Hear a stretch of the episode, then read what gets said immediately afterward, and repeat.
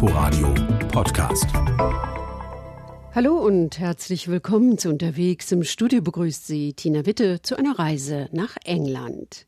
Durch den Brexit wird sich in diesem Jahr für Urlauber noch nichts ändern. Ausweiskontrollen gibt es ja sowieso schon und bis Ende des Jahres reicht auch noch der Personalausweis. Danach allerdings könnte der Reisepass Pflicht werden und möglicherweise auch ein Touristenvisum eingeführt werden. Aber das dann frühestens 2021. Wir reisen in der nächsten Viertelstunde an Englands Ostküste, wo die maritime Tradition auch heute noch sehr präsent ist. Jahrhundertealte Schiffswerften, kleine Fischerdörfer und auch kulturell hat die Region einiges zu bieten. Sabine Löbrig war an der Küste unterwegs. Morgens um neun ist es noch ziemlich ruhig auf dem sogenannten Harpenny Pier in Harwich. Eine dünne Eisschicht überzieht die Holzbohlen des Piers, denn die Nacht war frostig. Ein paar Möwen schaukeln im leichten Wind und die Scheiben des kleinen Cafés auf dem historischen Bootsanleger sind beschlagen. In der winzigen Küche bereitet sich Karl auf den Tag und auf Kundschaft vor, stellt Tee und Kaffeetassen parat. Jetzt im Winter ist es natürlich ruhiger als in den Sommermonaten, aber die Atmosphäre ist eine ganz besondere, wie heute, mit Sonne und blauem Himmel. Da macht es Spaß, hierher zu kommen, im Warmen einen Kaffee zu trinken und hinaus aufs Wasser zu schauen. Im Sommer wird es manchmal trubelig, durch die kleine Fähre, die Fußgänger und Radfahrer von hier nach Shotley und Felixstowe bringt. Da ist dann auf dem Pier ordentlich was los. An diesem Wintertag jedoch ist die kleine Fußgängerfähre noch lange nicht im Einsatz. Dafür wartet unten ein kleines Boot auf Mitfahrende. Christian startet vom Harpenny Pier aus zu seinen Seehundstouren. Der Österreicher ist mit einer Engländerin verheiratet und beschloss vor ein paar Jahren hierher zu ziehen. Mir gefällt es am Meer zu leben, mir gefällt es mit den Booten was zu tun haben. Und da habe ich vor ein paar Jahren habe ich äh, die Harwich äh, Harbour Ferry gekauft. Also das ist die Fähre, die zwischen Harwich und Felixstowe hin und her fährt im Sommer. Irgendwann dachte ich mir, okay, was kann man noch dazu machen? Ich habe mir dann für mich privat ein kleines Boot gekauft, um in die Arbeit zu fahren. Und dann bin ich hergegangen und habe mir gedacht, okay, dann hole ich mir eine Lizenz dafür, dass ich auch Passagiere oder Kunden eben irgendwo hinfahren kann. Und dann habe ich eben so Robbenausflüge angeboten und das war extrem populär. Erzählt der Skipper, während er aus dem Hafen heraus und Richtung offene See steuert. Dann den Kurs ändert, sodass es nun parallel zur Küste geht. Hier hat sich eine einzigartige Landschaft aus ins Meer mündenden Flussarmen mit kleinen Inseln dazwischen entwickelt. Ein optimaler Brutplatz für viele Vogelsorten, aber auch ein Gebiet, in dem sich Robben angesiedelt haben. Wir fahren jetzt so circa eine halbe Stunde, 40 Minuten zu dem Naturschutzgebiet Hamford Water. Und in Hamford Water, da gibt es eben dann die, die Robbenkolonie. Das ist so so ganz verzweigtes Naturschutzgebiet mit äh, hunderten von äh, kleinen Seitenarmen. Und da fühlen sich die Robben wohl. Also seit ähm, ca. den 80er Jahren hat sich von zwei, zwei Seerobben auf ungefähr 300 bis 400 vergrößert. Also es ist eine sehr schnell wachsende Population da. Christian steuert auf einen der Wasserarme zu, die hier ins Meer münden. Jetzt ist Konzentration angesagt. Also gerade vor uns ist eben das Naturschutzgebiet.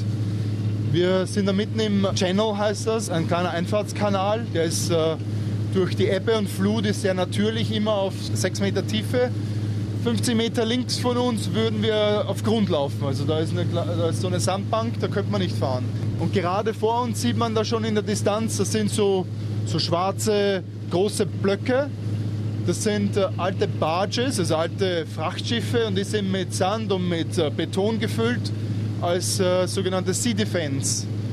Also die sind eben dazu da, damit das Meer diese Insel da nicht langsam weggräbt. Und dann ein lautes Platschen. Das Boot ist den ersten Robben offenbar zu sehr auf die Pelle gerückt. Dutzende Tiere scheinen hier im rostbraunen Uferschlamm vor sich hin zu dösen. Wird ein bestimmter Abstand unterschritten, arbeiten sie sich halb paddelnd, halb rutschend durch den Schlick, bis sie mit einem Klatscher im Wasser verschwunden sind und nur nach einer Weile ein Kopf aus sicherer Entfernung wieder auftaucht. Es gibt die Grey Seals und die Common oder Harbor Seals. Das ist eine kleinere Spezies.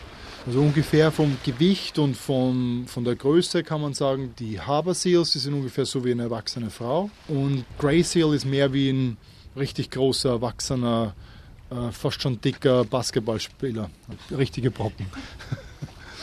Christian nimmt wieder Kurs auf den Hafen von Harwich, will aber noch kurz einen Schlenker zu einem der weltweit größten Containerschiffe machen, das gerade im Hafen von Felixstowe, der Nachbarstadt Harwich, liegt. Harwich VTS, uh, Steel Spotter. Eindrucksvoll ist es, so dicht an einem der vielstöckigen Schiffe vorbeizufahren. Man muss sich fast den Hals verrenken, um bis zur obersten Containerreihe auf der Ebber hinaufschauen zu können. Am Harpenny Pier wartet David. Er ist Mitglied der sogenannten Harwich Society, einem Verein, der sich um das historische Erbe des Hafenstädtchens kümmert. In den Sommermonaten bieten die Ehrenamtlichen Touren auf den Spuren der maritimen Geschichte an, für Tagesgäste und Passagiere der Kreuzfahrtschiffe, die den Hafen anlaufen. Los geht es dann in der Regel am 1853 erbauten Anleger, einen der letzten seiner Art in England, mit hölzernen Bänken und den kleinen Pavillons, dessen Name darauf zurückgeht, dass man einen halben Penny Eintritt zahlen musste, um auf dem Pier flanieren zu dürfen. This was to accommodate the paddle steamers that used to go to Europe, they used to go to Holland. Der Anleger war für die Dampfschiffe gebaut worden, die von hier aus Holland, Deutschland und Skandinavien anliefen. Aber es gab auch regionale Verbindungen mit kleineren Schiffen, zum Beispiel nach Ipswich oder Walton. Züge gab es zunächst noch nicht, also nahm man das Boot, wenn man in einen dieser Orte wollte. Die Eisenbahnverbindung kam dann 1854 und der Anleger diente dazu, dass die Passagiere direkt vom Zug aufs Schiff und weiter nach Europa reisen konnten. Hinter uns sieht man das frühere Great Eastern Railway Hotel, in dem Passagiere übernachteten und in luxuriöser Atmosphäre auf ihr Schiff warteten. Es war bis 1914 in Betrieb. Im Ersten Weltkrieg diente das imposante dreistöckige Gebäude als Lazarett, war zwischendurch Rathaus und Gericht, vor einigen Jahren wurden Apartments eingerichtet. Erzählt David, während er am Leitwessel LV-18, einem ausrangierten Feuerschiff, vorbeiläuft. Heute schwimmendes Museum, Veranstaltungsort und manchmal auch Radiostudio. Denn das knallrote Schiff war 2009 einer der Drehorte für den Film The Boat That Rocked. Ein Film über die Piratensender auf Schiffen, die in den 1960er und 70er Jahren Englands Radio- und Musikszene nachhaltig beeinflussten und heute als Legenden gehandelt werden. Solche Geschichten gebe es in Harwich reichlich, schmunzelt David. Harwich ist einer der wichtigsten Häfen an Englands Ostküste und das seit Hunderten von Jahren, weil hier nämlich die beiden Flüsse Stour und Orwell zusammen ins Meer münden. Der Hafen kann dadurch Hunderte von Schiffen aufnehmen, unabhängig vom Wetter oder den Gezeiten. Auf der anderen Seite, dort beim Örtchen Shotley, sieht man Befestigungen und zwei Türme, sogenannte Martello Towers, die zu den Verteidigungsanlagen rund um den Hafen gehörten. Sie stammen aus der Zeit Napoleons. Im späten Mittelalter, während des Hundertjährigen Kriegs, segelte der englische König Edward III. mit seiner Flotte von 200 Schiffen von Harwich aus Richtung niederländische Küste. Im Royal Dockyard der königlichen Werft wurden vor allem im 17. und 18. Jahrhundert Dutzende Schiffe für die Marine gebaut. Touristen können sich heute noch den sogenannten Treadwheel Crane anschauen, einen hölzernen Tretkran, der letzte seiner Art in Großbritannien. It's called the Treadwheel Crane. Dieser Holzkran stammt von 1667 und wurde auf der Werft dazu benutzt, sehr schwere Gegenstände auf ein Schiff zu laden, beispielsweise Kanonen. Die wogen um die drei Tonnen und mit Hilfe dieser Maschine konnte man ein solches Gewicht ganz behutsam an Deck hieven. Ein paar Meilen südlich von Harwich, unterhalb des Naturschutzgebiets Hamford Water, liegt das Seebad Walton on the Naze. Dutzende bunter Holzhütten in Pastellgrün, Lila und Hellblau ziehen sich am Strand entlang. Und schon von weitem fällt der Naze Tower etwas außerhalb der Ortschaft in den Blick. Ein achteckiger Turm, der 1720 als Orientierungspunkt für die Schifffahrt gebaut wurde und an dessen Fuße ein kleines Visitor Center Infos zum Schutzgebiet ringsum, den hier rastenden Zugvögeln und dem Strand bietet. Angela, von Hause aus Biolandwirtin und nebenberufliche Mitarbeiterin im Visitor Center, führt Besucher die Stufen zum Strand hinunter. Die Steilküste sei Wind und Wellen stetig ausgesetzt, sodass sie stark erodiere, sagt Angela. Pro Jahr verliere man etwa zwei Meter Land. Die herabbröckelnden, Millionen Jahre alten Gesteinsschichten zerfielen nach und nach und zutage kämen Tausende von versteinerten Meeresorganismen und Tieren aus der Vergangenheit. Wenn man nicht weiß, nach was man sucht, dann kann man das hier für eine ganz normale Muschel halten. Aber wenn ich sie umdrehe, sehe ich diese kleinen orangefarbenen Flecken. Das bedeutet, dass diese Muschel aus der zwei bis drei Millionen Jahre alten roten Felsschicht stammt. Aber um die wirklich alten Fossilien, die 50 bis 55 Millionen Jahre alten zu finden, brauchen wir Geduld. Wir hocken uns am besten hier hin, durchsuchen das fein gemahlene Gestein. Vielleicht finden wir ja einen versteinerten Haifischzahn. Die glänzen grau-schwarz, sind drei bis vier Zentimeter lang. Und wenn wir richtig Glück haben, stoßen wir auf einen Megalodon-Zahn. Das war ein bis zu 20 Meter langer Riesenhai, der hier vor zwei bis drei Millionen Jahren lebte.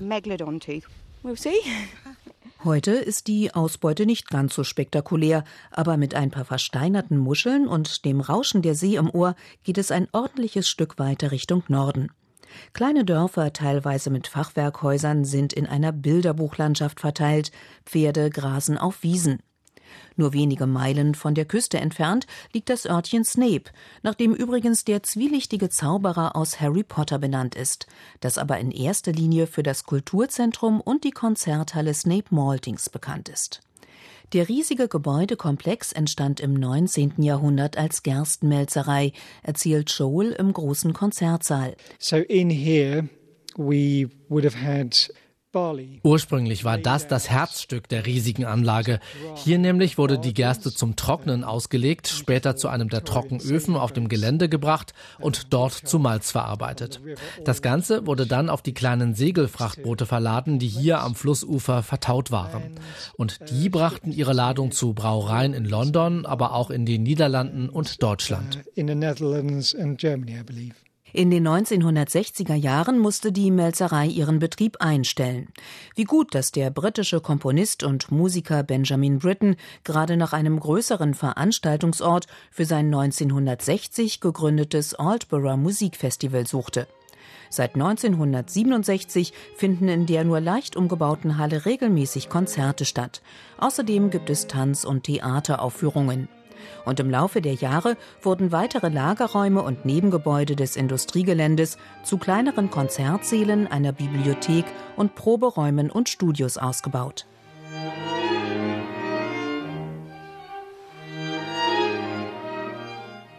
Es ist dunkel geworden, der Wind hat zugenommen. Am Strand von Aldborough sind kaum noch Menschen unterwegs.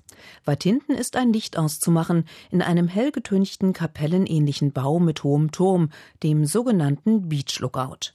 Die Londoner Kunsthändlerin und Förderin Caroline Wiseman hatte das Gebäude vor einigen Jahren entdeckt, es kurzerhand gekauft und zu einem Ort für zeitgenössische Kunst gemacht.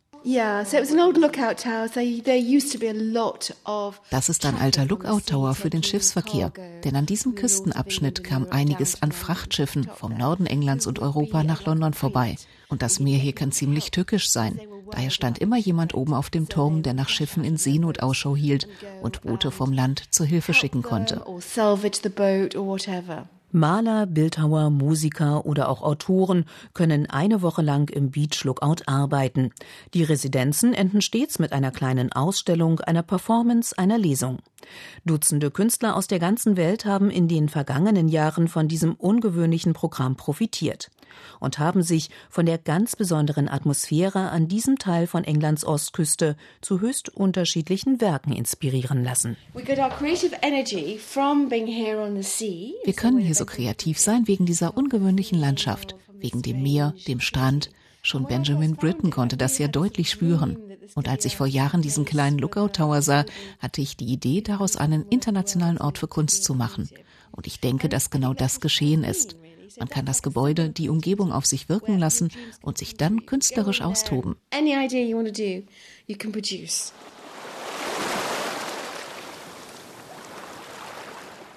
Sabine Löbrig war unterwegs an Englands Ostküste. Sie können diese Sendung als Podcast in der ARD Audiothek und bei Apple Podcasts abonnieren. Wir hören uns in der nächsten Woche wieder, dann geht's nach Tokio. Bis dahin verabschiedet sich Tina Witte.